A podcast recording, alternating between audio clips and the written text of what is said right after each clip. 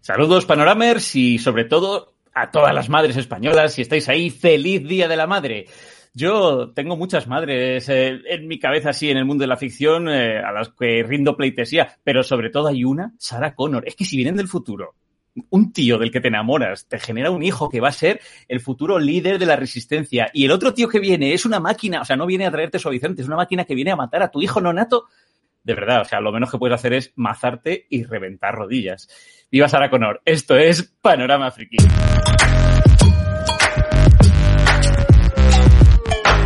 Panorama Friki. Hello frikis, saludos frikipileros, hola panorames, ¿cómo estáis? Bueno, antes de nada voy a abrirle las puertas a ese ser salvaje que tenemos encerrado durante toda la semana y solo lo dejo salir los domingos para acompañarme en este ratito. Salvaje, dice. No tanto, medio civilizado ya, medio civilizado. Bueno, le vamos tomando al director disfuncional de Hello Freaky en funciones. Jaco, ¿qué tal? ¿Cómo va esa semana, Jaco? Muy bien, muy bien, muy bien. Pues aquí a tope, terminándola o empezándola, depende cómo se mire esto. ¿no? Grabamos a finales de domingo, o sea, del día del domingo y, oye, ya ha pasado el día del Señor, estamos de recogimiento. Hombre. Y con vistas a, a, lo que viene esta semana, lo vamos a comentar todo, todo lo que ha pasado y un poquito de lo que nos viene, que pinta muy, muy bien. Sí, es un programa de esos de ir acumulando, estaba viendo, la verdad es que había un mogollón de noticias, eh, hemos intentado recopilar un poquito las más chulas para ir comentándolas, pero ha sido una de esas semanas de mil migajitas por aquí y por allá y, y bueno, pues eh, ahí hemos aplicado rigor editorial, ¿no? Para seleccionar aquello de lo que vamos a hablar hoy. Eh, un saludillo voy dando a, a, Michael y a Maite, que están ahí como siempre los primeros, y Michael metiéndonos caña, estaba ahí diciendo, ¡eh! Espabilad, no habíamos empezado el directo, ya nos estaba metiendo presión.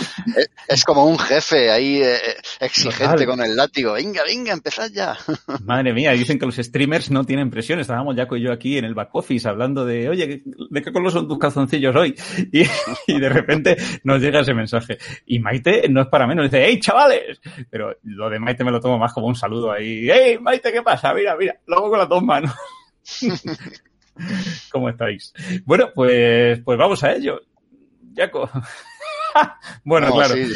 Es, que, es que Michael hace aquí un comentario. Yo, yo, he dicho que el programa de hoy era para que a Jaco le petase la cabeza. Dice Michael, que, que ya es que no espera. Eh, ¿Quieres empezar por ahí, Jaco? Ya se lo quitas, te lo arrancas un poco de, de las neuronas. ¿Qué ha pasado, es que, ¿qué ha pasado que, con Yasuke? No lo he puesto que, ni en el menú del día, sinceramente. Quería, no, lo puse yo, lo puse yo. Quería, quería calentarme un poquito en el programa. Así en frío empiezo, pues eh, en realidad es que es muy sencillo los dos o tres que han estado escuchando y viendo estos programas a lo largo de las semanas previas ya saben que estaba yo deseando que estrenasen esa serie en Netflix que es Yasuke, que hablaba del samurái negro que llegó a Japón eh, en el siglo XVI, a principios del siglo XVI, una historia real que iba a ser adaptada al cine, a la que le teníamos muchísimas ganas, bueno, le tenía, voy a hablar en, en particular, además, eh, Chadwick Boseman iba a ser el, el, protagonista, iba a ser también productor, pero como pasó lo que pasó, el, el proyecto, al, al, no haber uno de los productores, el proyecto quedó ahí en el aire, lo retomó Netflix, lo reconvirtió en serie animada y nos llegó la semana pasada, nos llegó el jueves, aunque yo decía cada semana que ya llega, que ya, ya la estrenan. Nos Estabas llegó el ansioso, jueves. ansioso. Ansioso. Fíjate cuál fue mi ansia, que me puse a ver la serie de animación y a los 38 segundos la quité, más cabreado que un mono, tú imagínate a mí solo pegando saltos y tirándome de los pocos pelos que me quedan. Dios mío. Te imagino, claro. te imagino. Sí, claro, claro. La animación, a mí me da igual que sea mejor o peor, pero yo creía que iba a haber una serie histórica por supuesto con mucha ficción, porque la historia de Yasuke está cogida con hilos, hay muy poca documentación real, pero esos espacios y huecos históricos podían ser rellenados con un poco de, oficio y de ganas. Aquí no, aquí lo que han hecho es sacar robots, eh, armas de fuego, láseres, magia, todo mezclado ahí en una orgía de sin sentido que yo en cuanto vi los robots pegando espadazos y un tío haciendo así, creando escudos de fuerza y cayéndole rayos encima, lo quité antes de seguir echando espuma por la boca. Pero es que mi situación, claro, a ver, lo primero, te, cuento, bueno, voy a obviar el tema de Leshon Thomas, ahora lo cuento un poco y eso porque a mí eso ya me, me paralizó. O sea, yo me podría haber parado en el segundo cinco, pero yo dije, voy a ver qué le ha pasado a Jaco. Voy a empezar a ver Yasuke, a ver qué pasa. Y claro, me tenía que ver a mí en la oscuridad de la noche, en el silencio de mi casa y a los 15, 20 segundos cuando empiezo a ver esos roboces, esos rayos mágicos, esos campos de yo hartándome, o sea, tú tirándote los pelos y yo riéndome a pecho partido diciendo, ahora lo entiendo. Te, regodeabas en mi desgracia, eres un claro, amigo. Pero es que además claro, en el momento... encima lo reconoces. no, porque, porque vi lo de Sean Thomas y dije, madre mía, yo no, no, no había visto información de que este señor se había puesto a los mandos de Yasuke.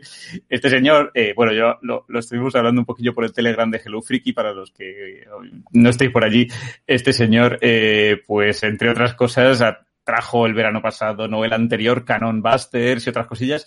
Y es un americano que vive en Japón, que se dedica a, producir anime, pero es el típico americano que creció con Robotech y con otras series que en Estados Unidos eh, muchas de esas series se convirtieron en el amerimanga de allí y en lugar de, de, traer las series japonesas, los americanos las cogían, las reciclaban y las hacían a su manera. O sea, el típico remake americano. Y LeSean Thomas es flipamiento total. O sea, ese señor, alguien lo ponía en el grupo de Telegram, ¿verdad, Jaco? Que decían, este señor le dieron, Maite, creo, ¿no? Que le dijo, Michael, Michael, era Michael. O Michael. Le dieron unos juguetillos y se inventó una historia ahí.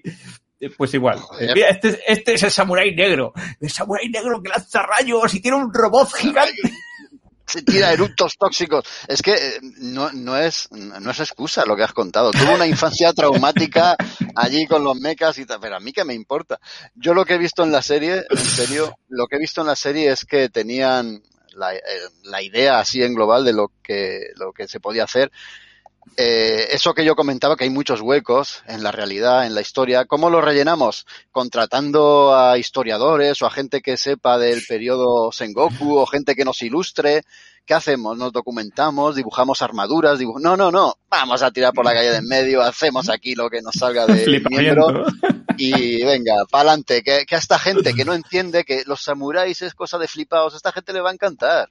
Claro, claro, pero estoy seguro, o sea, más allá del rigor histórico del que totalmente carece, estoy seguro que la audiencia norteamericana eh, va a estar happy del todo con esta serie. Es que es eso, porque al final ellos no ven, no ven nada más allá de los clichés nipones, ¿no? Entonces, a tope, a tope, una serie. ¿Qué, ¿Qué, más les da? O sea, no se van a molestar ni en saber si, si Yasuke existió, si no existió. ya está, ya, ya está todo dicho. Ya está todo dicho, pero. A ver, si te arrancas eso de la mente, no, pues yo no puedo arrancarme nada de la mente. Tú piensa el pelotazo que fue el último Samurai. Esto tenía pinta de ser una película por el estilo. Claro. Y bueno, la han destrozado, la han destrozado. Estoy, estoy sido... compungido. Podría haber sido eso. Bueno, saludos a, a, Manu del Triskelion. Hoy viene además brandeado con el escudo del Triskelion. Total, dice saludos una semana más, compañeros. Buenas, camarada, ¿cómo estás? Y Michael te dice, el punto principal es lo que se hubiera hecho originalmente hubiera seguido este pastiche. ¿Hubiera seguido este pastiche aquí? Interrogación. Pues yo creo que no, es lo que decía Jaco, que es que el producto eh, bueno, aquí sigue, sigue ampliándolo Michael. En plan que si originalmente había más que Robot. Yo creo que no, que el producto no, ha dado no. tantos bandazos, ha pegado tantos rebotes por acá para allá, ha pasado por tantas manos que al final pues eh, ha caído en el cajón de Leshon Thomas y han dicho, ala, ala, haz con ello lo que quieras antes de tirarlo. Él dijo, no, no os preocupéis, esto lo aprovecho yo. Pero ¿sabes qué? Eso que da igual, da igual. Un samurai niga. lo, es lo más top que he visto en mi vida. Sí, siguiendo esta película como la he seguido desde que había rumores hace años, eh, no, no iba por estos derroteros, no iban ni de lejos. De hecho, insisto, el, el ejemplo que tenían era el éxito del último Samurai y querían hacer algo, pues, no parecido, pero sí adaptando una cosa real. Hombre, no iba a ser una película de Kurosawa, pero iba a ser algo serio, iba a ser algo potente. Qué lástima, de verdad, lo que pudo haber sido y no fue. Mira, voy a hilar muy inteligentemente esto que estamos hablando de Yasuke con la, prim la primera noticia del día. ¿no? Nos adentramos en cine, que hoy tenía poquitas cosas, pero como estamos hablando de Yasuke, cuyos derechos tiene Netflix, y estás diciendo que esto es un trasunto de lo que podía haber sido y demás, te voy a poner la primera noticia del día, que me encanta esta foto. Este señor es Noah Centineo, pero bueno, oye, oye, oye. yo venido a menos, que fue el actor seleccionado para encarnar al poderoso y musculoso príncipe Adam, a.k.a. He-Man de Eternia, en esa supuesta película o que, que, que, querían hacer de Masters of the Universe, de los Masters del Universo, que también lleva dando tumbos y vueltas y más vueltas desde 2013, 12, 14, no sé, lleva, lleva pues casi una década dando vueltas, no termina de salir. Es verdad que por otro lado, ya lo hemos comentado en algún otro programa, Netflix está trabajando con Kevin Smith en esa recuperación, ¿no? O en esa continuación de la serie animada de los 80 de Filmation, siguiendo un poco la trama de aquel entonces. Pero claro, todo el mundo estaba un poco a la espera de ver qué se podía hacer con el live action de He-Man, que podría haber sido una cosa epiquérrima, que también ha pasado. Empezó David S. Goyer a escribir, luego ha pasado por, eh, no sé, ha pasado por muchos guionistas. Es que ha habido gente muy potente ahí escribiendo. Eh, al final, lo último así que, que se sabía, porque iban saliendo las noticias un poco con cuentagotas, es eso, que no hacen Centineo iba a ser He-Man. Claro, la gente se, se, se, echó las manos a la cabeza diciendo, pero, pero, es un, es un tirillicas. Hombre, que vale, que el CGI, que le pueden poner relleno, mira Shazam con Zachary Levy, se puede ya, pero aquí, aquí no hay traje posible con goma espuma, hombre. Este claro. tiene que tirar de, de abdominales y, y, gimnasio durante años. Vale, en su defensa diré que hace poquito hablábamos de Noah Centineo, que se había pasado al universo DC, que va a ser Atom Smasher en esa nueva película de Black Adam, que se ha puesto a trabajar con La Roca, con Dwayne Johnson, y mira qué cambio, ¿eh? Ha dicho, ¡hostia! entrenamiento, entrenamiento de La Roca. y se ha amazado. Se ha amazado, no, mira, nos ponen un corazón por ahí, estoy viendo por ahí. pero, pero bueno, este señor, pues al final, por lo que sea, no sé sabemos si es por su implicación con, con el universo DC, al final ha dicho bye bye a Masters del Universo. A mí no me convencía, personalmente, Yaku, también tengo que decírtelo donde esté el señor Dolph Lundgren, que se quite. Es que tendría que ser alguien con ese empaque, ¿no? O sea. Sí, con, con, con imponencia física. Iba a decir impotencia, sí. imponencia física. Oye, en la foto que has puesto de este hombre aquí ya amasado, ¿qué, qué cara tiene? Parece que está pidiendo disculpas o tiene problemas. Yo creo que está pidiendo más bien una pizza después de entrenar en plan, por favor. dame comida que me han reventado. Sí, sí. Es que entrenar con Dwayne de Rock Johnson es así de duro. Sí, así Tiene que ser demoralizador entrenar con él. Así que nada, el proyecto pues se queda ahí un poco colgando once more. No sabemos qué pasará con Master del Universo y a Noah pues le veremos en Black Adam. No, ¿Sabes no quién podría...? A anime de Netflix. Claro, también. Un anime de Netflix, bueno, va a haber, va a haber serie con Kevin pues Smith, que yo creo que lo va a arreglar todo y nos va a hacer felices a los seguidores de Motu y ya está. Y claro, lo hilo también con esto, me decías tú, un señor de imponencia física y tal. Jolín, ¿quién mejor que este sería un He-Man? Es verdad que ya está eh, haciendo de Gerald de Rivia, que anda un poco por esos, esas lindes, ¿no? De la fantasía épica y demás. Pero dime tú que Henry Cavill no podía ser un He-Man de la leche la leche. O un Hércules, como pones aquí en esta imagen, claro. compartida con el personaje Marvel. Yo creo que de Hércules le pega, vamos, si se deja barba, lo clava. Es que está, joder, acuérdate cuando en Man of Steel tienes esas escenas en las que sale descamisado, con barba, eh, ayudando en la plataforma petrolífera y... ¿Cómo voy a olvidarlas? Ay, Ladrón. Pirata. pues esto es porque eh, recientemente en la revista Insider han salido dos o tres comentarios. Uno de ellos hablaba de la aparición o casi confirmación, ¿no? De, del Daredevil de eh, ¿es Chris Cox o me lo estoy inventando yo? Sí. En, eh, Cox, sí. sí. En, eh, en no, Charlie, Charlie Cox. Charlie, Charlie, Charlie, Charlie, Charlie Cox, es verdad. Eh, C CH Cox. Sí, es que lo sabíamos, pero era, era para ver sí. si alguien no lo ponía en comentarios. Charlie Cox, pues Charlie Cox, que dice Insider que sí o sí va a aparecer en eh, No Way Home, en Spider-Man 3 eh, no se sabe si como Daredevil, si como Matt Murdock, etc, etc. Y también, como eso parece que es bastante realista, pues nos podemos creer el otro comentario que ha hecho la revista Insider, que es que Henry Cavill podría llegar al MCU, o por lo menos que, Marvel Studios sigue negociando ahí a fuego eh, el que Henry sea Hércules en el universo Marvel, lo cual podría estar muy molón. A mí es un personaje que siempre me ha gustado muchísimo. Hércules, dentro de su cutrez, no sé, horterez, dentro de su horterez, me gustaba mucho este personaje. Además, hay una época concreta en la serie de los Vengadores, en la colección de cómics, que uh -huh. Hércules era el salvavidas. O sea, en cada, cada aventura, cada saga, él era el punto, el punto crucial para salir airosos. Hércules es un personajazo. Además, es un tío, un tío, es un personaje muy cómico, muy simpático. Sí y que da mucho juego. Y además, mira, es que me gustaría ver a Henry Cavill precisamente haciendo este perfil de personaje para romper, ¿no? Con ese Pues eh, perfil más dramático que tiene, más, más de bajona del Superman de, de Zack Snyder, ¿no? Entonces le, le vendría bien, ¿no? Ser ahí bonachón y cachondote. O sea que yo voto sí, voto sí. Y además, eh, estábamos viendo estos días que también se comentaba que Russell Crowe iba a ser Zeus, iba a ser Zeus. Eh, ¿Dónde, dónde, dónde, dónde? ¿En eh, Eternos o en dónde? Pues como no sea en Shazam No, 2 o en en, Thor, Adams, En Thor, en Thor, en Thor. No, Ah, no, en no, Thor. Va, a ser, va a ser en Love, Thor. and- sí, sí. Love and Thunder. Love and Thunder. Vale, vale. Y decían que aparecería como Zeus en Thor. Y creo que Russell Crowe medio lo ha confirmado. Con lo cual, si empecemos a tener panteón, Entonces, Panteón Claro. Olímpico. Sí, sí. panteón olímpico en el universo cinematográfico de Marvel, pues oye, todo podría ser. A mí Venga, me congratularía mucho. Vamos a empezar a frotarnos las manos. Mira, a mí me gustaría, ¿eh? Sí, sí, sí. A mí también, a mí sinceramente. O sea que. Eh, y bueno, pues ahí, ahí la he ido aislando. No sé qué viene. Ah, bueno, a continuación viene otro, otro maromo. es que esto, esto te lo he puesto para tu regocijo también, Jaco. Sí, ya lo sé, Porque yo sé que tú te has quedado muy tristón con el final del Monsterverse, ¿no? Con ese mm, Godzilla versus Kong o Kong versus Godzilla o eh, una película que iba, iba a hacer un chiste, iba a decir que te convence, Kong vence. Pero bueno, te has quedado tristote, ¿no?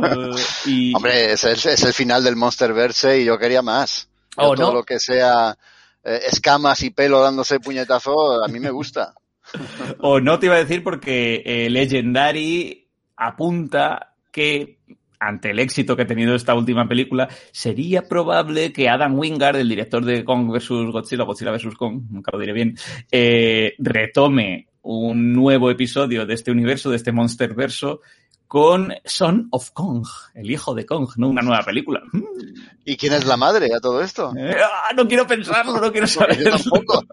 De, de todas formas, eh, fuera de bromas, ¿qué, eh, qué éxito ha tenido esta película que en plena, bueno, ya semi-pandemia, ¿verdad? Pero con los cines eh, al 50%, digámoslo así, esta película ha llegado a los 500 millones de dólares de recaudación. Es una auténtica locura. Si no hubiera habido pandemia, ¿qué, qué hubiera hecho esta película? Claro, claro, es brutalidad, pero mira, se mueven las cifras de aquel primer Vengadores, ¿no? Que hizo 600 y cosas de esas. O sea que es verdad que los blockbusters ahora ya apuntan más alto, pero como dices tú, con los cines medio tiritanto eh, por culpa de la COVID y demás, son unas cifras fantásticas y, y desde luego eh, Legendaries y Warner Bros. han dado cuenta y han dicho, ¡pa'lante! Me- medio tiritando y compitiendo con HBO Max. Claro, claro, claro, porque es verdad que aquí ha llegado a las salas de cine, pero eh, en Estados Unidos, bueno, pues es una película que mucha gente ha ido a ver eh, directamente a la plataforma de streaming.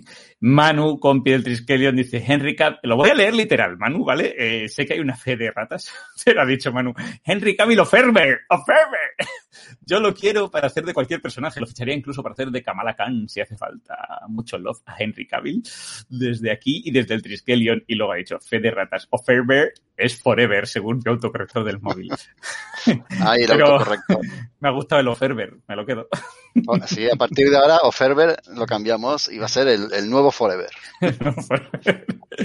en fin, bueno, pues eh, yo creo que es, eh, está bien, ¿no? Yo creo que el Monsterverso se puede ampliar hasta el infinito y más allá. De hecho, jolín, lo llevamos viendo muchas décadas, ¿no? Que solo hay que ver la trayectoria que llevan ambos personajes, ¿no? Tanto King Kong eh, como Godzilla en el país del sol naciente será por productos, subproductos, películas, series, etc, etc. O sea que hay para aburrir, para dar y tomar. Creo que con eso terminamos con cine y damos el salto a series, Jaco, porque, bueno, tenemos aquí una noticia que estoy seguro que mucha gente va a agradecer, porque fijo, fijo, fijo que hay mucho fan de Juego de Tronos mm, por estos lares, y claro, eh, muchos están doblemente tristones, o sea, por un lado, porque dicen, ¿cuándo por Dios va a terminar la saga en el plano literario? Por Dios, Dios mío, Dios mío, eh, que salga ya el último libro. Y por otro lado, pues dicen, oye, ¿qué pasa con todos esos spin-offs que se están anunciando, eh, que, que son Ciento y la Madre? ¿Cuándo van a llegar? ¿Qué se sabe? ¿Están en producción? ¿No están en producción? Bueno, bueno, pues nos han llegado noticiacas esta semana. Por un lado está el, eh, este canal oficial en Twitter de House of the Dragon, uno de los spin-offs, ese que cuenta esa precuela, ¿no? Los Targaryen y sus aventuras. Eh, yo es que estoy muy contento porque eso de que Damon sea Matt Smith como Jubian me tiene enfervorecido, Jaco.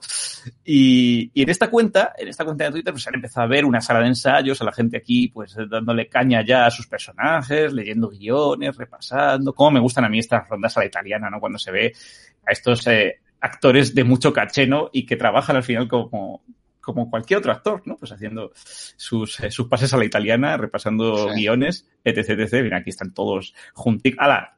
Muchos actores que, que dirán, ojalá yo tuviese esos medios, ¿no? Maravilla, maravillosa, claro. Eh, bueno, aquí todos separaditos, medidas de seguridad, etc, etc. Y luego, este otro señor, Jack Duran, pues voy a hacer play aquí.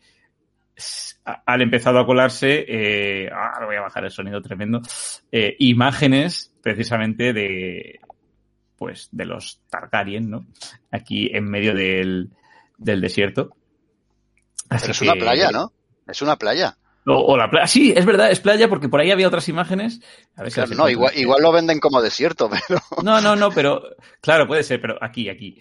Aquí vemos estas otras imágenes en las cuales efectivamente se ve la costa. sí, una playa. Mira los que qué guapos y qué rubios ellos. Ole, Ay, mi los. Targaryen. los Targaryen son tan, tan hermosotes. Eh, no sé, ¿tú, ¿tú le tienes ganas a este House of the Dragon? Claro, ¿cómo no le voy a tener ganas? Es- hemos quedado todos huérfanos de, de Juego de Tronos. También fue un final que de- no sé si decepcionó, yo creo que sí, hay que usar esa palabra, decepcionó a casi todos los que la seguíamos con fervor y queremos resarcirnos y queremos que nos ofrezcan otro producto de la casa, ¿no? Parece mentira que lo más triste de la última temporada aquí en España fuese Sicansius, que se coló en el mundo del doblaje. Por Dios, eh, espero que la gente olvide esa anécdota. Eh, pero sí, sí, fue un, quizá una temporada final un poco tristona.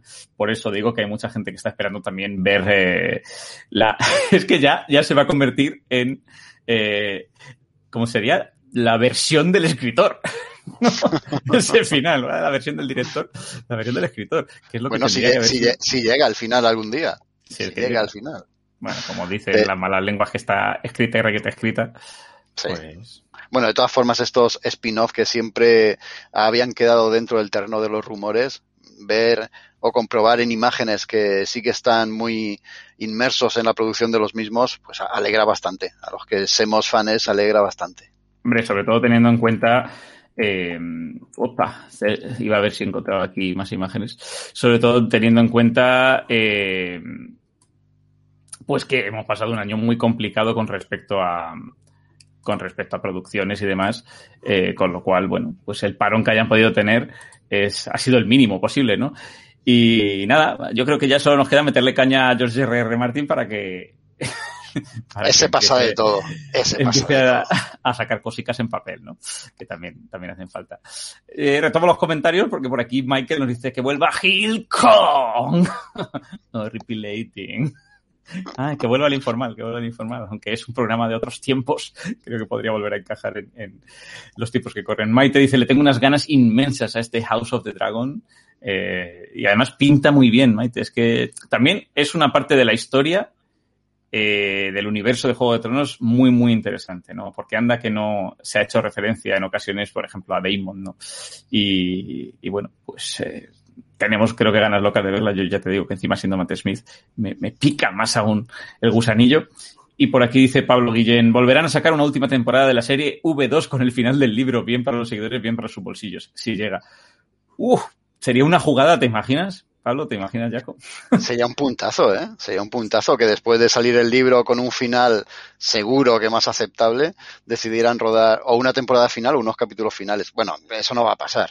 Estamos La- la- hablando de mucha pasta, pero no estaría mal. La versión R.R. Martin de la serie. Bueno, espérate que no haya alguna cláusula en más de uno y más de dos contratos por ahí, ¿no? En, en HBO. O sea, quién sabe, quién sabe.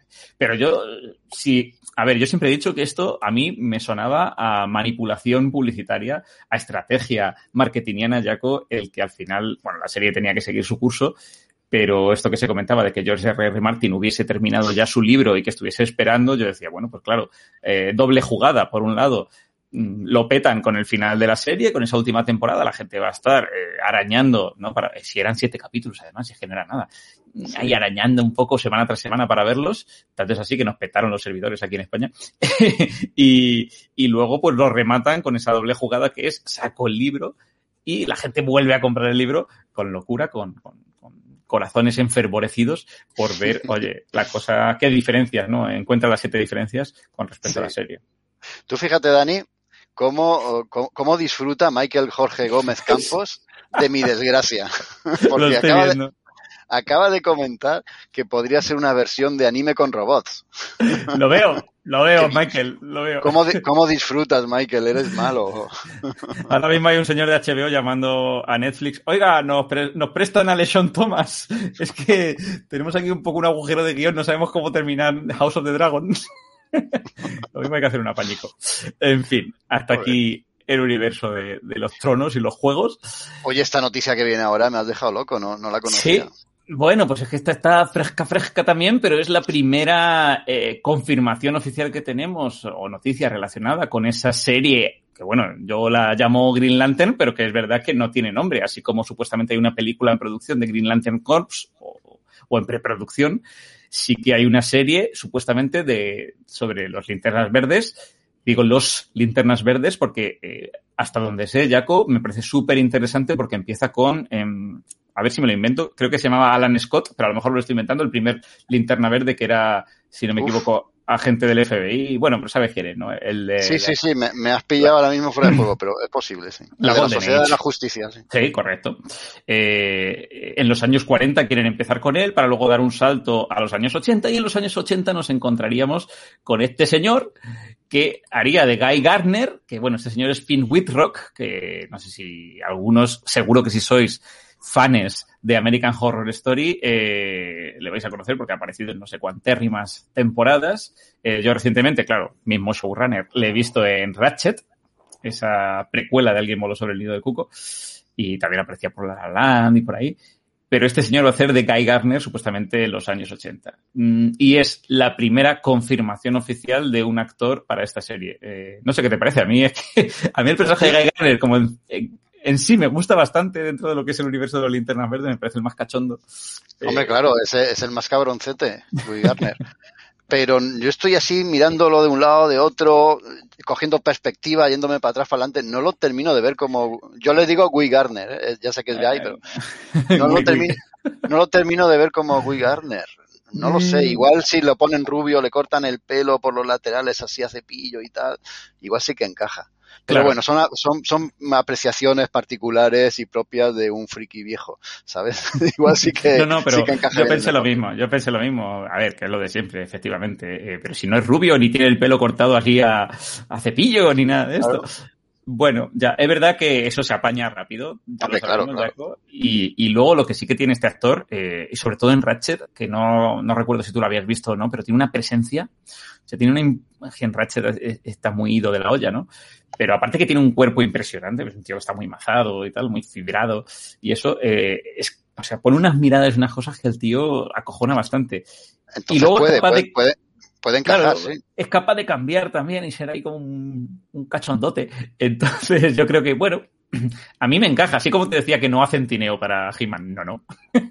este señor, este señor me podría encajar ahí. Y sobre todo, bueno, lo que me está dando esperanzas es que el proyecto avance un poquito, porque parece sí. que estaba súper mega estancado. También han comentado por ahí que no se va a parecer en nada a todo lo que hemos visto, ¿no? De la Rovers, de la serie de CW y demás que va a tener una producción eh, mucho más eh, currada y con presupuestos mucho más elevados que, que, la que suelen tener estas series y que además en cuanto al estilo, estilísticamente también va a estar eh, muy alejada de lo que hemos visto hasta ahora y a mí ese, ese tipo de comentarios pues eh, me generan curiosidad ¿no? por ver ya qué ver. nos encontramos.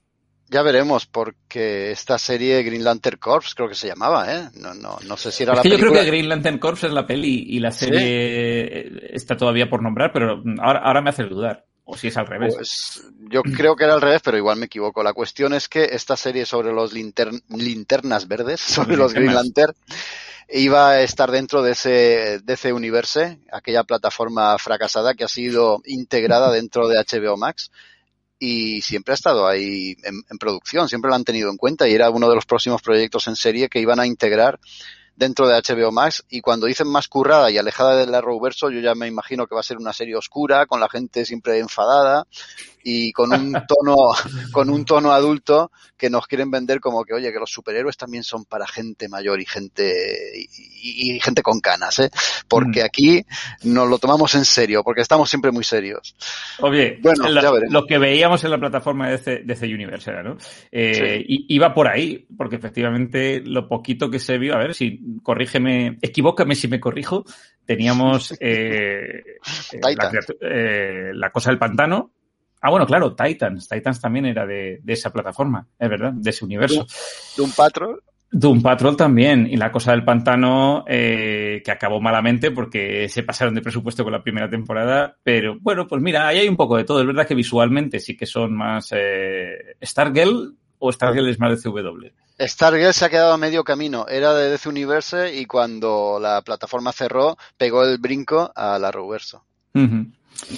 Hombre, tiene más sentido que fuese del DC Universe porque presenta ahí como una nueva eh, Sociedad de la Justicia y demás. Y bueno, eh, yo qué sé, yo qué sé qué nos depara. Eh, yo solo voy a decir una cosa, me da mucha pena que hay una serie de animación de los Green Lantern, que yo creo que es de 2014 o por ahí, eh, CGI o 3D, vamos, muy, muy chula y que no he vuelto, o sea, la pillé, pues no sé si fue en Wacky o vete tú a saber en qué plataforma, eso hace 6, 7 años, y no la he vuelto a ver en ningún sitio y es muy, muy guay. Si alguien sabe si la están emitiendo por ahí, que lo diga en alguna plataforma, y si no, señores de HBO, por favor, eh, Oye, tráiganla. ¿qué, qué, qué pasa con HBO o HBO Max o lo que sea? Que no pone en su, en su parrilla las películas de animación de DC, ni estas ¿Ya? series como la, como la que tú estás hablando. Por favor, que las pongan, son todas buenísimas. ¿Ves? Igual me pasa, efectivamente. Además, dentro de... Bueno, es que no lo he dicho, pero este año mmm, hay DC Fandom otra vez. Eh, el año pasado fue como este mega evento que hizo DC septiembre-octubre para anunciar... Bueno, pues ahí anunciaron que si Aquaman 2, que si la película de Flash, Flash barra Flashpoint, eh, llegaban que si, bueno, mil millones de anuncios ha vuelto a decir DC que este año va a haber fandom, mm, volverán a sorprendernos. De hecho, el año pasado anunciaron ahí también el tráiler de The Batman y demás. Y este año, pues digo yo que tendremos por fin tráiler de Aquaman 2, un tráiler bueno, bueno, bueno de Batman, no un sneak peek, como lo llaman ahora. Y, y eso, y, y ostras, en ese fandom supuestamente también van a mostrar eh, el largo Halloween, que lo van a dividir en dos películas de animación. Sí. Y digo, si siguen haciendo cosas muy, muy chulas, y hablábamos de la Sociedad de la Justicia, también han tenido su película. ¿Qué está pasando? O sea, ¿por qué no nos llegan esas películas que es de lo mejorcito? O, eh, como es, eh, Justice, Dark, Justice League Dark, que ha sido como el final también de una etapa dentro de ese universo de animación, es de lo mejorcito que se está haciendo con, con DC. O sea, mucho mejor que las series, mucho mejor que las películas, de verdad. M mucho mejor que Marvel. Mucho mejor que Marvel, sinceramente, eso es, sí, sí, eso sí. es. ¿Por qué no nos llega de forma oficial? No sé si es porque se explota bastante todavía la ventana de distribución eh, del Blu-ray y los DVDs. Claro, puede, ser, puede ser. Eh, pero eso acabará porque ya han anunciado aquí los de Warner que en, una, en un par de añitos todos esos formatos físicos pa van a pasar al olvido. Claro. A ver si lo tenemos por fin en streaming. No hay mal que por bien no venga. Hombre, eh, por lo menos en Netflix tenemos Young Justice, eso sí, que hay sí, dos o tres sí. temporadas, ya no me acuerdo, eh, y sé que este año también eh, hay temporada nueva. A mí lo de Young Justice me, me, fascina porque me encanta esa serie y como pega saltos de repente hacen una temporada cada X años, eh, pues me hace mucha ilusión. Y también otra de Justice League, ¿no? Me parece, que además publicábamos en Hello Freaky hace una semana o dos me pillas también. Creo que no de la serie de animación. no sería yo el que la publicase. No, pero creo que de la serie de animación de, de Justice League, la, la, la, clásica que teníamos, eh, también llega nueva temporada con un nuevo arco y lo van retomando. O sea que fíjate, fíjate cómo está la animación de Ceita y qué poquito, como dices tú, nos llega a HBO, qué por pena. ejemplo. Qué pena, sí, sí. Pero todas las películas son fantásticas y de la serie ya, ya ni hablamos. Pues sí. Eh, ¿Qué más tenemos por aquí? ¡Wow! Bueno. A ver, espérate, es que voy Peter a hacer una Bates. interpretación. Peter. Oh, voy a hacer una interpretación. Yo he visto una nota tuya que decía odio a Netflix. Y digo, no sé vale, vale. si odio de Peter Bag va a Netflix o si Jaco odia a Netflix. Lo he puesto porque iba a comentar aquí iba a comentar aquí lo de Yasuke, que, que odio a Netflix, lo odio profundamente. Les he cogido una tirria, les he cogido una manía, como no se ganen los puntos y se recuperen con la película esta de zombies de Snyder, les voy a hacer la cruz. Y bueno, he puesto ahí en el documento que odio Netflix y tú lo has hilado muy bien, de una forma muy ingeniosa. Con este mejor metáfora visual, metáfora visual del odio hay que Peter Buck y su odio.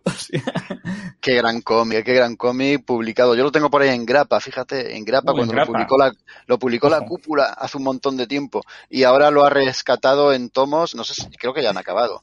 En grapa. ¿Qué, estás buscando?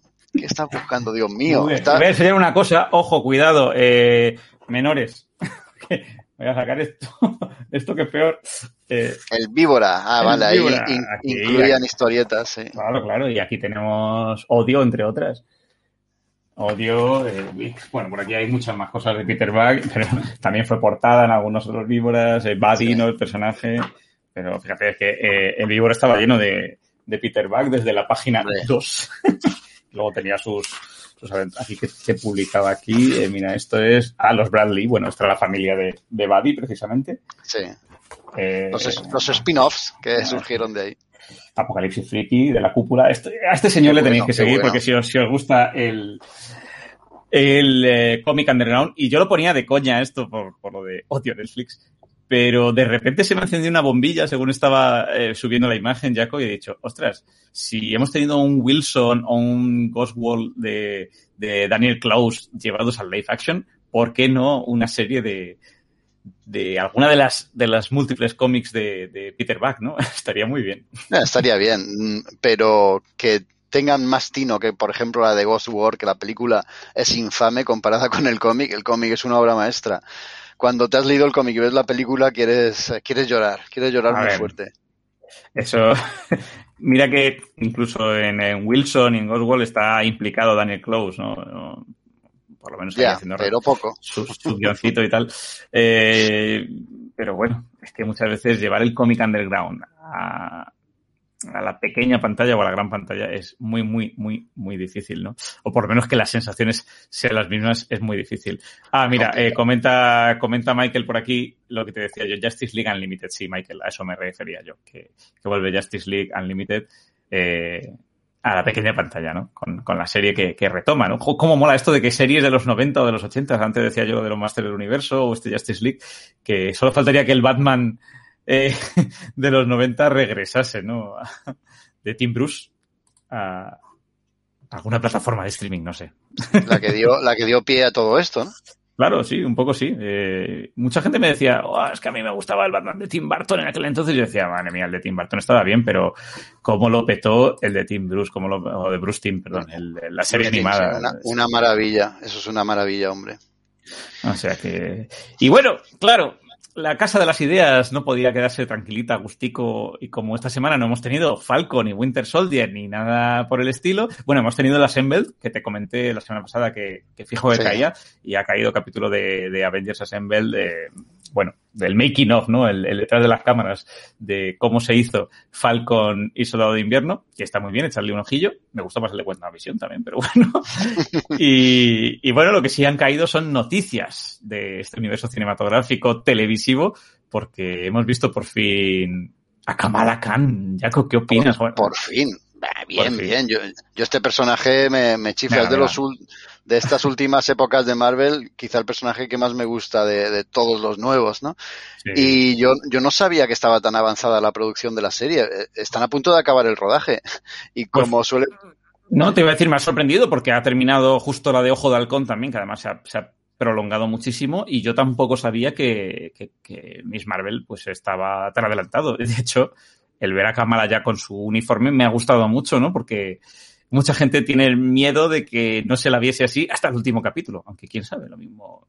Y bueno, no, no, no, no creo, bueno, no lo sé cómo lo harán en Marvel, no porque siempre, siempre distorsionan la historia original del cómic y muchas veces para bien. En esta ocasión no lo sé lo que van a hacer. En el cómic sale con el uniforme prácticamente desde, no el minuto uno, pero sí el minuto dos cuando obtiene sus poderes. Aquí no los va a obtener de la misma forma, creo que es imposible. Te iba a preguntar, porque ella tiene, a ver, aquí se enraizan varias cosas. Ella supuestamente tiene descendencia inhumana, ¿no? Si no me equivoco, Kamala Khan. Sí y es eh, muy fan de Carol Danvers y de la Capitana Marvel y por eso decide retomar aquel nombre de Miss Marvel. Eh, pero claro, no tiene nada que ver sus poderes con los de Carol Danvers en realidad, que son más de carácter cósmico. Los suyos son, pues eso, de descendencia inhumana. ¿Qué pasa? Que los inhumanos, bueno, oye, que siempre los pueden retraer, ¿no? Que hemos visto, te iba a decir, eh, los inhumanos han sido cosa o, o un eje fundamental de la serie de agentes de Shield durante casi toda su trayectoria. Y, por eso pensamos que a lo mejor no los pueden tocar. Bueno, también incluso había una serie de los inhumanos que hizo a veces estudios también, eh, tristemente. Eh, no está mal del todo, pero, pero no es. Se iba a haber hecho una película, ¿te acuerdas, Jaco? Y, al final quedó en agua de borrajas y quedó en una seriecilla que además mucha gente no ha, no ha podido ver, como otras tantas como pues está en, eh, yo creo que en Movistar, eh, por ahí está. Sí, sí, está disponible, pero no me hago el ánimo. yo la, dejé a la mitad, eh, también lo, lo, reconozco. Y mira que había cositas que me gustaban mucho en cuanto a diseño de personajes y demás, pero el flow de la serie no, no acompañaba, no acompañaba. Incluso el presupuesto no acompañaba, lo cual pues me dio, me dio mucha rabia porque yo quería ver ahí a, Medusa y compañía. es que, es que son un grupo muy, una familia muy particular. Disfuncional, sí. Muy disfuncional. Y, y porque decía esto, bueno, porque el tema de los inhumanos y demás eh, parece que había quedado relegado para gente de S.H.I.E.L.D., pero también hemos visto el Darkhold regresar, que también había aparecido en Agentes de Shield, regresar en WandaVision, ¿no? Con lo cual, ¿por qué no recuperar eh, los inhumanos? Ya que tenemos también Skrills, Skrulls, eh, o sea, Skrulls, Skrills, me lo Skrills, Skrill, Skrull, Scrolls. tenemos Chris, Skrulls, eh, y demás. Pues bueno, pues eh, volver a traer a los inhumanos aquí es, tiene No lo sé, no lo sé. Yo, yo creo que no, no van a tirar por el tema de los inhumanos, le, le van a cambiar el origen, no sé cómo se lo montarán. Hacerla inhumana sería un pitote bastante importante, así que, insisto, no sé cómo se las ingeniarán. La cuestión es que la han rescatado, este personaje lo han hecho en imagen real por fin. Yo, insisto, eh, este rodaje o esa serie tenía que haber sido iniciada en el 2020, por el tema de la pandemia se paralizó y la siguiente eh, noticia que he tenido es esta, ver a esta chica, eh, Iman Bayani, ¿verdad? Sí, eh, Belani, sí, Iman Belani. Vestida con el traje de Miss Marvel, que bueno, no sé, habrá que verla en acción. Habrá que verla en acción. El perfil lo da, desde luego. Eso te iba a decir, y el traje es tal cual, o sea. Sí, el traje está clavado, sí. Hombre, a ver, estamos hablando de un personaje de 2013. O sea, eh, bueno, que tampoco ha evolucionado, tampoco ha evolucionado tanto, ¿eh? Desde 2013. Claro, claro, por eso te digo que cuando has comentado que ya está bien, digo, bueno, hemos visto personajes que han tardado 40 años en materializarse. Eh, esta no, la pobre no ha tenido que esperar tanto, ¿no? Pero, pero sí, es un personaje que, jolín, podría haber llegado en una fase 2 de Marvel, ¿no? Y podría haber conectado mucho además con el perfil más juvenil de la audiencia del MCU. Eh, de hecho, bueno, la vamos a tener en esta serie y después creo que está confirmado ya, va a tener aparición en, Capitana Marvel 2, por cierto, que a mí me están entrando muchas ganas y vamos a tener a Iman Belani, a, Miss Marvel, vamos a tener a Photon y vamos a tener a Carol Danvers, pues va a ser aquello un pitote guay. Va a estar bien, va a estar bien. Están ahí conjugando nuevas piezas para reestructurar el universo Marvel de nuevo y está muy bien, ¿no? Que, que no, no, lo hayan abandonado. Tú dices que han terminado ya del rodaje de Ojo de Halcón, ahora están a punto de finalizar este y enseguida se meten con el de She-Hulk, que ya están actores y actrices, y luego con el de Caballero Luna. Bien, bien, bien. Eh, podemos estar contentos.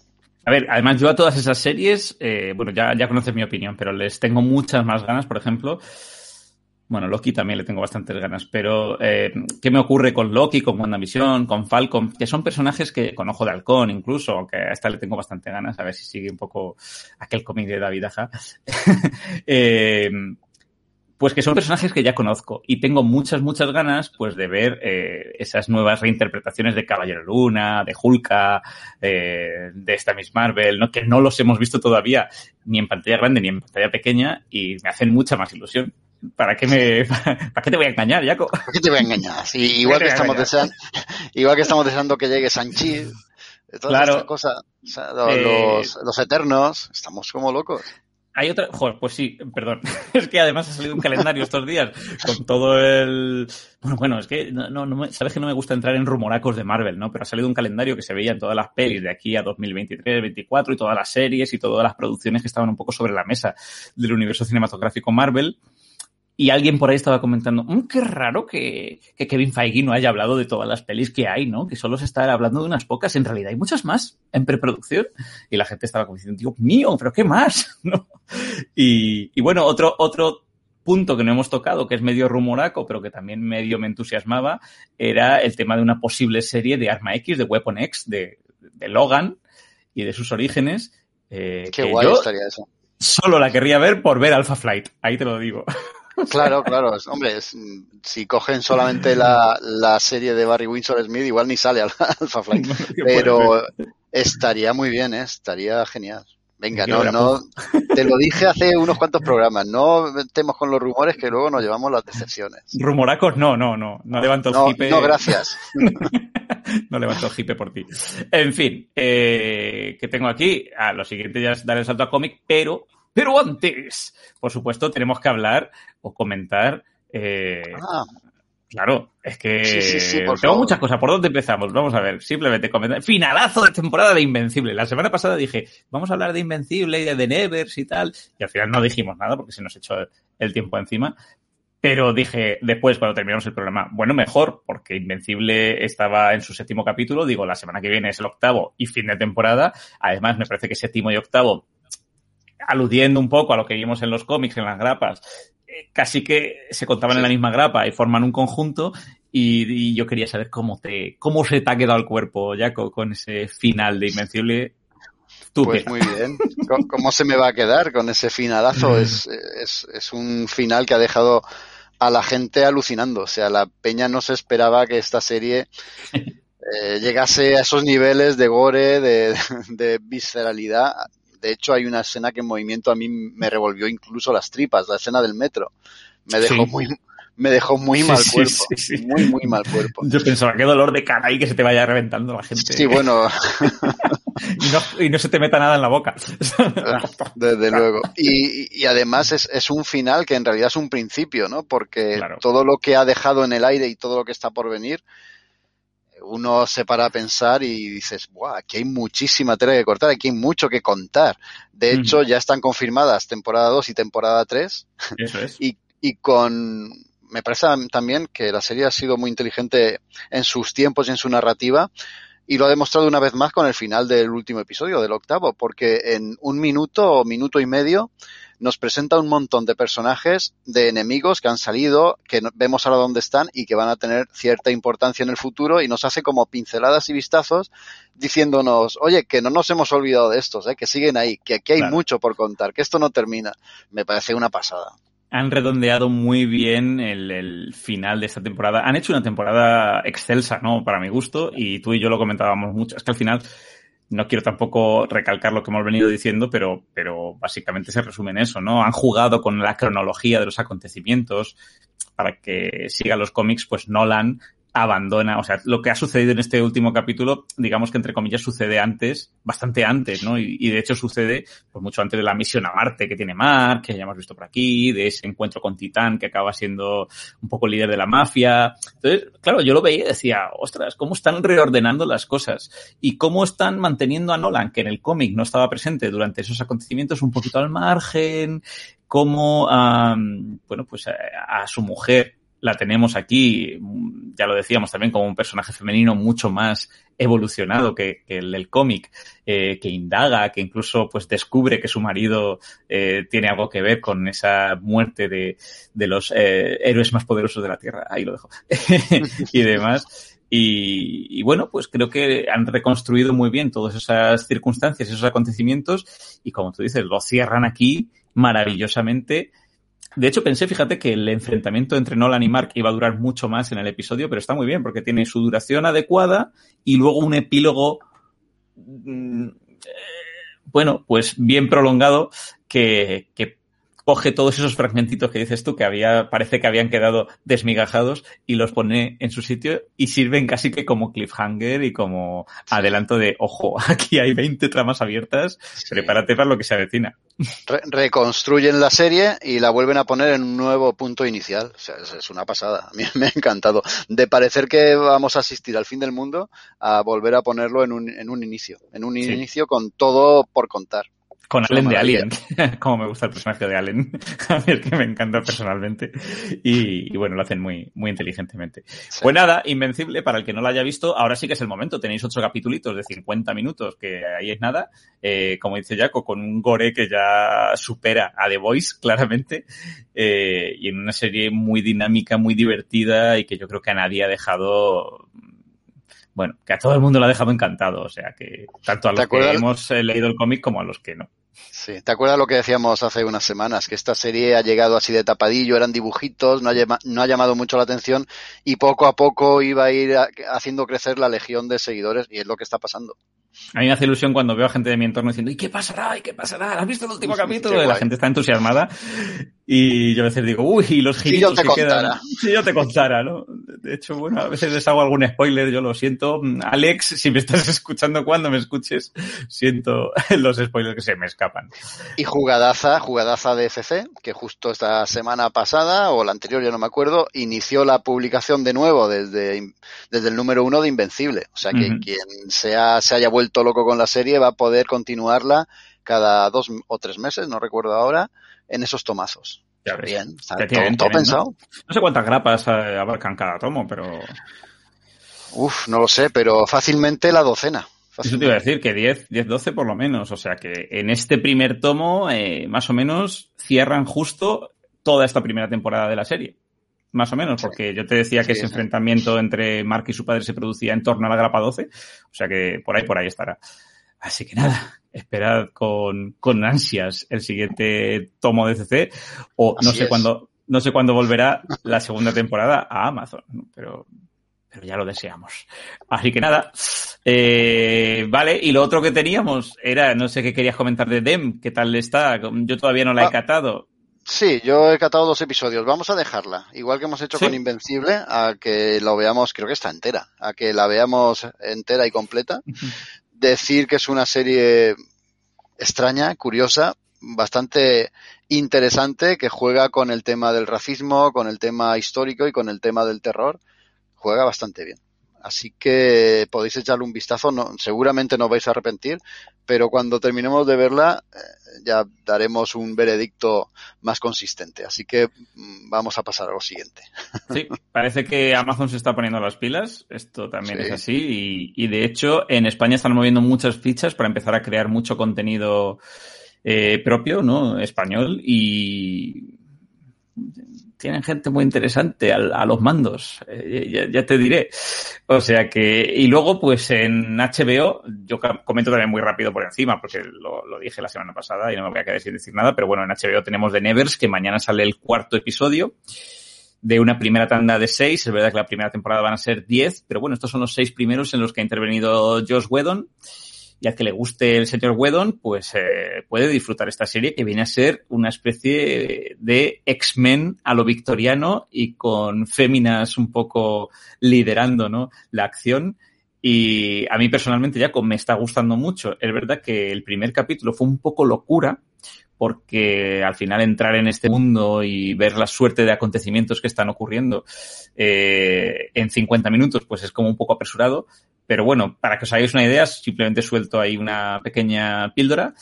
Eh, de repente, en mitad de la Londres victoriana, aparece una suerte de nave espacial que va soltando unas esporas que caen sobre la gente, afectan sobre todo a las mujeres, eh, a las que llaman detached en inglés, creo que las elegidas en español, y algún hombre, y esas mujeres, esos hombres adquieren poderes sobrenaturales y pasado un tiempo, pues todo gira en torno a eh, pues la vida en un orfanato que viene a ser como si fuese la mansión de Charles Xavier y a un par de estas féminas. Eh, una es una especie de Tesla en potencia y la otra, pues, eh, es un poco la directora de este orfanato, tiene la capacidad de ver el futuro, aunque sean pequeños eh, fragmentitos y de reconstruyendo y además es una guerrera empedernida, una luchadora, bueno, con sus rayadas mentales también y demás. Y, y están buscando otras mujeres tocadas, ¿no? Con habilidades para, bueno, pues darles cobijo en ese orfanato, mientras que hay otros personajes, otro grupo por ahí que también está buscando a estas mujeres y poniéndolas a hacer otras cosas. Ahí lo dejo porque ahí está el misterio, que también digo, ah, llevamos tres capítulos y tampoco se han ido resolviendo muchos misterios, ¿no? Siguen ahí un poco en la misma dinámica. Pero a mí me está gustando, personalmente. Sé que había unos cuantos detractores por ahí de la serie y hay quien dice, este no es mi Josh Whedon que me lo han cambiado. Hay gente que está un poco enfadada porque Josh Whedon además está pasando una mala racha social porque se le han achacado ahí determinadas, bueno, eh, actitudes mm, reprochables, así a priori. Y, y, el señor pues ha salido un poco de, de la vista de, de, de, todo el mundo y ha dejado ahí esos primeros seis capítulos, que también es verdad que es una serie que, cuya producción viene de hace un par de años atrás casi y que ha quedado muy paralizada por, por la pandemia y, y, ya digo, se han terminado los diez primeros, pero se va a cerrar por lo menos este primer arco argumental de seis, así que aprovechad si tenéis HBO para echarle un ojo que está, está bastante bien. Yo la veré cuando esté completa. Ya te digo, en un par de semanas más. Para finales de este mes la tienes lista. Así que. Así la comentamos echarle, aquí en el programa. Hay que echarle el gancho, sí, señor. Bueno, pues eh, seguimos porque tenemos un par de cositas comiqueras. Eh, una de ellas es esta licencia de Hydra eh, que tenemos eh, de Dragón Busca Casa, que a mí me ha fascinado. La primera licencia manga de la editorial Hydra. Que tiene muy buena pinta. A mí este tipo de, de historietas me gustan mucho, Jaco. Tiene muy buena pinta. Además, eh, se les nota muy, muy ilusionados con esta nueva línea editorial que inauguran. Aún no sabemos fecha, pero me imagino que para junio, para, para aproximadamente para este verano, aparecerá. Y van a iniciarla con este Dragón Busca Casa, que está escrita por Kawo Tanuki y dibujada por Gogo Aya yo desconozco estos autores, no sé si tú tienes alguna referencia de ellos, pero sí que pero, es verdad que... Dime, perdona. No, no, cero, cero, digo que no, no, están en, pero, no están en mi escáner. Algo bien lo tienen que hacer porque ya, ya tiene esto adaptación para este año, el Dragón Busca Casa. ¿Y de qué va? Pues tenemos un mundo de fantasía medieval en el que este dragón protagonista, que ahora no encuentro por aquí el nombre, tiene un nombre, Leti, se llama Leti, eh, pues él no quiere ser un dragón que pelea contra guerreros y al que buscan y atesora oro y esas cosas. Él quiere vivir tranquilamente. Entonces se va de, del sitio donde ha nacido, se va lejos, donde nadie lo conoce y se dedica a buscar casa para vivir tranquilamente en su casa como un dragón normal y corriente.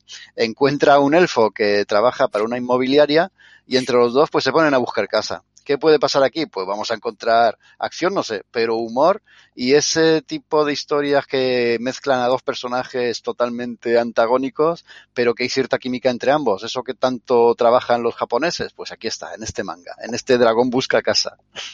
A mí, ya te digo, eh, normalmente la fantasía épica eh, o medieval, eh, combinada con el humor, eh, con, bueno, pues ese metalenguaje que tiene el manga, me, me suele fascinar y me suele gustar muchísimo. Me, me, río mogollón y tiene toda la pinta de que este, este va a ser un título muy, muy divertido. No sé cuántos, no sé si tienes tú un conocimiento de cuántos tomos van a ser.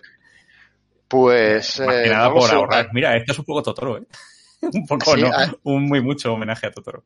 Aquí aparece el lomo del primer volumen, que vale 8,95, y pone un 1. O sea, hay un 1, o sea que va a claro. tener va a tener continuación. Muestra otras imágenes ahí... para que la gente vea un poco también el, el, estilo que tiene el manga, ¿no? Ah, muy bien. Lo iba a decir, que tenemos ahí en la web de Hello Freaky la noticia y hemos compartido las capturas o las páginas que Editorial Hydra nos ha mandado. Y está muy bien, tiene muy buena pinta. Ya, fenomenal, fenomenal. Pues nada, ya preguntaré yo a los compis de, de Hydra, a ver, oigan, oigan ustedes, ¿cuánto, cuánto, cuánto, tengo que dejar en el bolsillo apartado para hacerme con esta colección que, que tiene muy, muy buena pinta? Eh, mira, Michael, justo es que iba a decir, seguro que Michael, que tiene un profundo conocimiento del universo japonés, eh, nos puede decir algo, dice, no está cerrada aún, dragón busca casa. O sea que sigue, pero, sigue sí, abierto. Pero que Creo que en Japón hay poquitos tomos más. No sé si hay dos o tres más. No hay muchos. Bueno, pues eh, Michael se me ha adelantado a preguntarle, o sea que fenomenal. Siempre atento ahí. Esta, esta me la apunto y... Uh, ya estamos, ya, ya me está troleando Wacom. Vamos Sí, a a mí me pasa igual. Lo he abierto en mi navegador para verlo más grande y me ha pasado lo mismo. qué novedades tenemos esta semana por aquí. Madre mía, del 3 al 9 de mayo. Jaco, ¿alguna cosa que destacar? 3 al 9 de mayo. Eternos número uno, veo por aquí ya. Eh, A, de- a destacar todo. uy, mira, Mira. por aquí tam- también tengo que decir que el Iron Man de Cafú, eh, por cierto, que la gente Uf. le eche un ojo, que es eh, canelita, canelita, que diría que él. ¿Cómo, cómo dibuja este tío, Cafú? Bien. Qué- y, y qué majo que Y es. qué majo este iba a decir, jo. Qué majo que es. Tengo por ahí algún cómic firmado de él. Seguro que nuestra compi Maite Araez eh, coincide, ¿no? Dice, ¡ay, Cafú! Sí, ¿Cómo le majo. quiero? Pues mira, sale el 8 de Instantánea Marvel, que es una serie que me Sí. sigue encantando. Os- ¿Cómo te os gusta? traeré- tengo por aquí eh, el 7, que me lo leí hace poco. Eh, sale el, el- el séptimo tomo de las historias de terror clásicas de, ¿cómo era? ECE, de los años 50, 60, 70 en Estados Unidos. En este caso se centran en el mundo de los sueños, el extraño mundo de tus sueños. Y ahí hay autores, creo que estaba incluso el, el mismo Kirby haciendo alguna de las historias que aparecen en, en este recopilatorio, que publica, eh, ¿quién era? ¿Era Dolmen? Espera, vamos a abrirlo, que no quiero equivocarme. Que en uno de los últimos programas me equivoqué y estuve dos días sin dormir de la preocupación que tenía. Bueno, puedes, puedes hacer una fe de ratas como ha hecho Manu antes y decir Oferber. O sea que. Bueno, ya, ya- ah, no, Diablo, Diablo Ediciones, que me, que me disculpen los señores de Diablo. El diablo Oferber. Diablo Ferber. Sale también esta semana Oro Rojo. Si no lo habéis comprado en preventa, bueno, no pasa nada. Se puede comprar esta misma semana que sale a la venta y se siguen incluyendo los regalitos. No va a haber Mm. opción a originales y tal, pero, pero los regalitos que había en la preventa se siguen incluyendo. Ese Qué bajo los chicos de, grafito, Medusa. claro que sí. De- de- he dicho oro rojo de Medusa, de grafito, exacto. Sa- Pero Medusa salen- también. salen los lanzamientos americanos y europeos de Planeta, que hay uno que a mí me tiene, bueno, estoy, estoy chirriando los dedos, los, los dientes, jo, como estoy hoy. Eh, Conan de, de Richard Corben, o sea, una historia de Conan que en realidad no es de Conan, sino de su abuelo. eh, contada por Richard Corben. Esto es canela. Esto estará eh, la ¿es semana este, pasada. ¿El de nieto de estará. Conan? ¿Puede ser este? Este es el abuelo de Conan. Conat se llama. Conat. Hostia. Universo Conan. De primero de Hello Freaky. Mira, el, el tomo, el tomito 27 de Invencible, creo que ya es el final, ¿no? publicado por ECC. Lo que se quedó pendiente por publicar de Aleta, lo trae aquí ECC, para que los, los seguidores no, no se queden con las ganas. Ahí está. El fin de todas las cosas, efectivamente. Sí. ¡Spoiler! Lo quito. Quítalo, quítalo, que no, desde luego no es broma, ¿eh? Eh, Hay en la portada una imagen que puede ser un spoiler. Sí, sí. Primero, porque hay un personaje y ya sabes que ese personaje va a seguir vivo. Y luego otro personajito que sale por ahí al lado. Oye, sale punto, punto cero, una novela gráfica, el número dos, ¿eh? de una serie que sacados en tomos, tipo novela gráfica de DC, que mezcla los universos em, eh, de, de DC Comics con... Jope, el otro día me pasó lo mismo en el programa. Con este videojuego que juegan todos los críos, ¿cómo se llama? El Fortnite. Eh, a decir, pues sí, no quedan muchas opciones, pero sí. Claro. Pues mezcla el mundo DC con Fortnite. Jope, ¿cómo es? Estoy bien, ¿eh? Estoy fino. Domingo por la noche, Jaco, es lo que Domingo tiene. por la noche, será eso. Ah, por cierto, en, en Planeta, Algo Matando Niños, una serie también bastante chula de terror, de, de, eh, pues eh, si no recuerdo mal, no digo yo que estoy fino, es de IW de James Tinion IV, un autor que está pegando bastante fuerte en Estados Unidos. Y el título ya, ya promete, hay algo matando niños. Qué bueno, ¿eh? aquí lo tenemos. Number Sí. one. Qué buena pinta tiene esto también. Son los monstruos los que tendrían que estar asustados. Bueno, pues lo podemos decir. Ostras, es que no podemos decir que no hay novedades, ¿eh? Esto es Hay una mogollón. locura todas las No, semanas. hay, ¿eh? hay mogollón, es una locura, es una locura. Está claro que al final uno tiene que eh, casi especializarse, ¿no? Oye, O- per- per- perdona, Dani, lo- no sé si lo has dicho tú, porque como estoy como estoy, el número uno de los Eternos.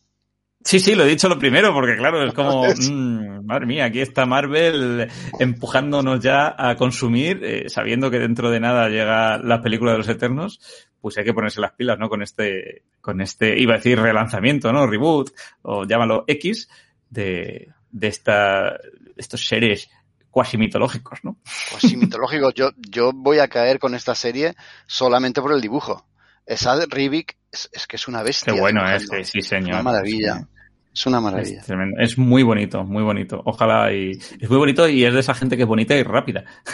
Sí, justo, cumple los plazos de entrega, sí señor.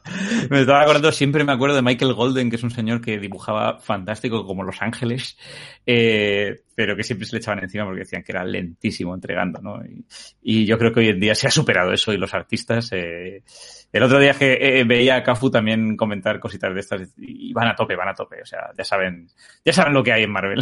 y los españoles, también lo digo siempre que me hace mucha gracia porque hace, tres o cuatro años en el Salón del Cómic de, de, Barcelona teníamos a varios autores españoles que estaban en Marvel y decía, uy, pero si en Marvel los quieren mucho porque los españoles dicen que somos súper eficientes, súper rápidos y entregamos con calidad y en fecha. Y yo decía, uy, ¿cómo somos los españoles? Eh? ¿Qué aplicados? ¿Cómo cumplimos? ¿Cómo cumplimos? ¿Cómo cumplimos? en fin, bueno, pues si te parece, acabamos con Videojogs, que hoy no tenemos tampoco mucha tralla, pero sí que teníamos este tema, que es el, el lanzamiento del, del, Returnal para Returnal. PlayStation 5. Voy a, voy a ir poniendo, si te pon, parece, pon. aquí. Pon el trailer. El trailer para que lo vayan viendo los panoramers.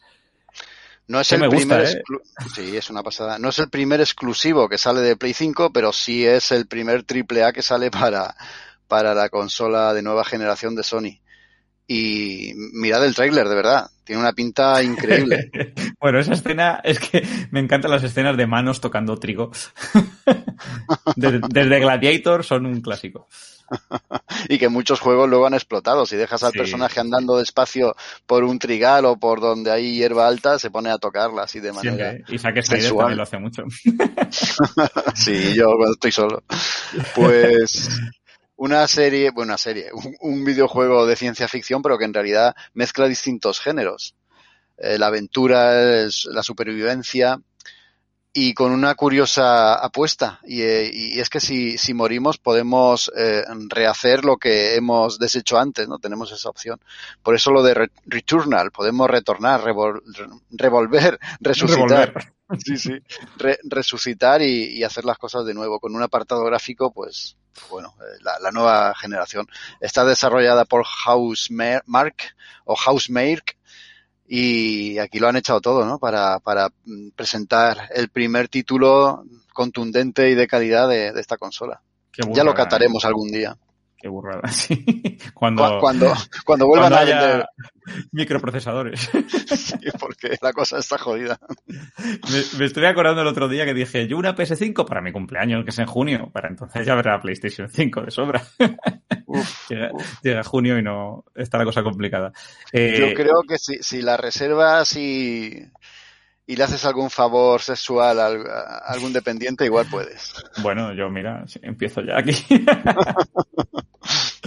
En fin, pues, pues pintaza y te digo una cosa, eh, ya, el 30 de abril sale este Returnal. Siempre, siempre, siempre, o sea, el primer triple A para la PS5, imagínate dónde podrá llegar esta generación, ¿no? Porque siempre hemos visto un salto de calidad tremebundo entre los primeros juegos que salen para una consola y los últimos, ¿no? Donde ya se explota la tecnología de, de esa máquina a tope. Si esto ya lo está consiguiendo la PS5 con este Returnal, ¿dónde llegará esta generación de consolas, no? Pero pff, este juego ya es delicia visual. Sí, es una maravilla. Esto y yo prefiero el Alex Kid, ya te lo digo. me estoy haciendo viejo, me estoy haciendo mayor. Dios mío. en fin, bueno, hago lectura de un par de comentarios por aquí. Mira, Michael nos, nos volvía a decir que eh, Dragón Busca Casa es bastante reciente, pero que en Japón ya tiene siete tomos. Así que por ahora. Y mira, un, un besico de Manu que dice, gran programa como siempre, solo puedo decir viva Panorama Friki o Ferber. O Ferber. Qué bueno es. Ay, el camarada. En fin, Jaco, pues eh, ves, eh, nos queda tu sección, no nos podemos ir eh, porque veo ahí una cosa boca abajo. que digo, sí. No, no sé. Me he equivocado. No sé qué. Está leyendo al revés, Jaco. ¿Qué, Ah. Qué nos pararán hoy?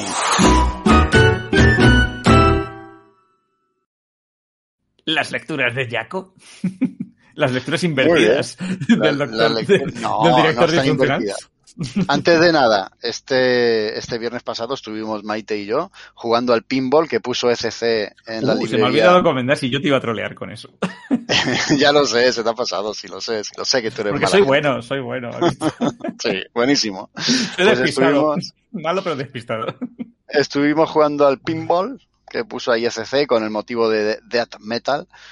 Eh, bueno, una saga nueva que están publicando ahora mismo y pues para promocionarla llevan por distintas localidades, distintas librerías de toda España, un pinball al que podéis jugar. Estad atentos, mirad, consultad en la web de ECC que ahí ponen las fechas. Nosotros estuvimos ahí en la tienda, estuvimos jugando, nos quedamos subcampeones, que es más que campeones. y conseguimos camiseticas como esta, que se pueden ver aquí. ¿eh? Death metal. Claro, claro. Y por la espalda también hay cosicas. Ostras, ¿qué he hecho? No, no, no, Ah, he no, sido que, yo. que Que, lo has he hecho tú. Digo, Sí, me he cargado la misión. Te has dado la vuelta, te has dado la vuelta y has interactuado. No, no, porque por aquí dejo a ver, pues, eh, claro, aquí eh, hasta el 2 de mayo ha estado en Alicante, en Ateneo, supongo que habéis ido, ¿no? Ahí, ahí, en librería Ateneo. Ah, así que, bueno, bueno, aquí los malagueños que se vayan preparando, los sevillanos que le den caña cuando llega aquí. Ah, no, que en Madrid ya estuvo, ¿verdad? Que me acuerdo yo que vi la, la Oh. publicación de Jesús Marugana ahí en Akira Comics. Pero bueno, eh, echad un ojo, echad un ojo que está ahí en la Echad un ojo que... Y además es fácil conseguir. Si he conseguido yo la camiseta, la consigue cualquiera, hombre, por favor. Hay que, hay que batir el récord de Jaco. Dios mío, todos a manco. entrenar. Con la máquina de Yo que.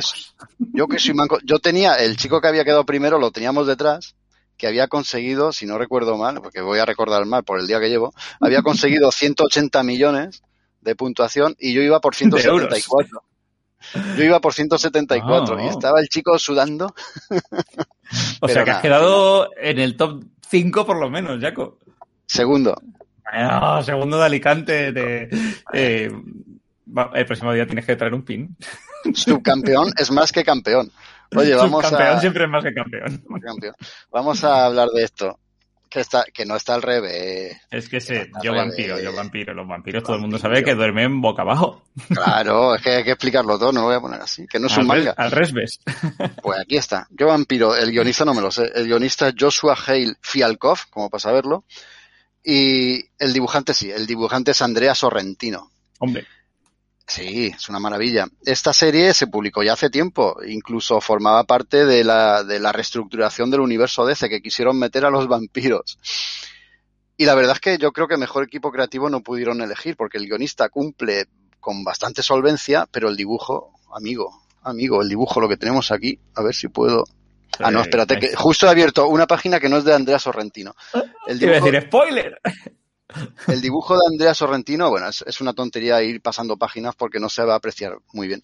El dibujo de Andrea Sorrentino es oscuro, es, está em, difuminado, con, con muchas manchas de, negros, con muchas tintas. Incluso no le ves bien la cara al protagonista prácticamente nunca. Queda siempre muy distorsionado por la oscuridad, pero al mismo tiempo eh, crea un clima de terror con sus imágenes, porque también utiliza una composición de página de viñetas siempre horizontales, como si fuera una pantalla de cine, ¿vale? Y de repente la rompe con una panorámica gigantesca, un dibujo impresionante de un vam- vampiro abalanzándose hacia, hacia la primera persona, hacia ti, hacia la pantalla, ¿no?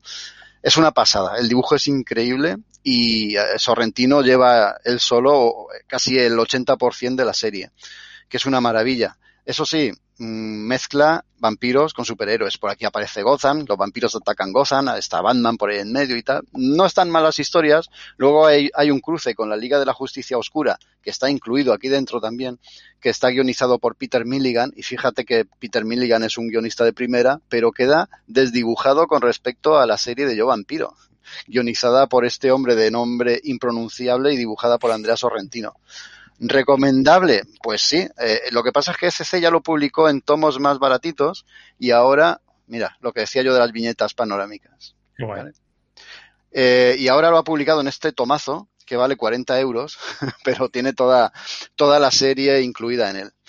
y una lectura muy chula, muy original, distinta a lo que son los superhéroes, pero encuadrada dentro del mismo universo de los superhéroes. Ahí está. Hombre, gusta, gusta. Espérate que Marvel empezará a hacer lo mismo de aquí al año que viene porque se nos viene Blade. Y... Sí, perdona Dani, es que no he dicho de qué va. Es que es una especie de Blade. Tenemos a un vampiro que es, eh, joder, como estoy, es, creo que es Nathan, lo pone aquí detrás. Andrew, Andrew Bennett es un vampiro, pero es un vampiro con conciencia, es un vampiro con humanidad que valora la vida de la gente. Un vampiro bueno. Vampiro bueno, que buena gente con buen corazón. Entonces no quiere que sus compañeros desangren a, a los pobres humanos y se dedica a cazarlos. ¿Quieres unirte a mí y no ser un chupasangres? No, pues te corto la cabeza. Eh, en ese plan va. Está muy bien, está muy bien contado y sobre todo tiene una ambientación espectacular. ¿Por qué te ríes? Que esto es muy serio, tío. Estoy hablando de gente que muere dando su sangre a los Es que me, me, he puesto, me he puesto en la piel de Andrew y he dicho, es que para Andrew es tan difícil convencer a sus compañeros como para un vegano decirle a alguien que le gustan mucho las hamburguesas que deje de comer hamburguesas, ¿no? Como, ¿quieres dejar de comer hamburguesas y unirte a mi clan de veganos? Pues no. Así, pues es la vida, así es la vida de un vampiro bueno. Lo, lo pasa sí, mal. es muy jodida, sí.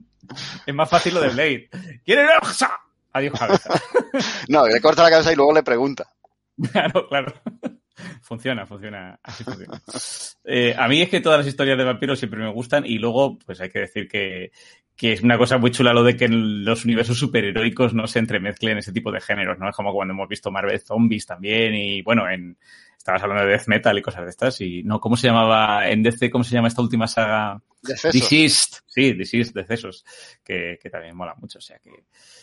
Bueno, pues nada, yo, yo me la apunto, yo no la conocía, ¿eh? Yo vampiro, o sea que... Está, está bien. Para 40 euros, uff, no sé, igual, aunque tiene la publicación algo menos de calidad visual, no sé si queréis llamarlo así, pero los tomos más económicos quizás sean más llevaderos, ¿no? Para el, para el bolsillo. Es Ya. una serie que vale la pena, eso sí.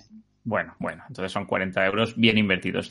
Dice Manu, para conocer también el trabajo de Sorrentino, recomendar otra gran obra muy interesante que es Gideon Falls, jamón del bueno dentro del género de terror vía cómic. Y Maitechu dice, me flipa Gideon Falls. Maite, ¿le has leído la mente a Manu? Estaban ahí. sí. Sí, señor, sí, señor. Es una gran Sí. serie, pero es, es que Sorrentino es uno de esos autores que hay que seguir. Es muy, muy bueno. Tiene una Muy- Muy, personalidad. y- cinematográfico sí. también. Tiene, un- tiene una personalidad en sus dibujos que, que es contundente. Es de esos autores que tú ves un dibujo suyo y, y ya dices el nombre. Este dibujo es de tal. Sí, Sí. sí. Que ocurría mucho. eh, Bueno, yo, yo es que también me he quedado viejuner, ¿no? Porque yo te puedo decir Goya. No, no tanto. No, pero el otro día pensaba, pues eso, Madureira, Brett Booth, eh, tal Hombre. gente así, pues de los 90. eh, Humberto Ramos. ¿eh? Humberto Ramos, ¿no?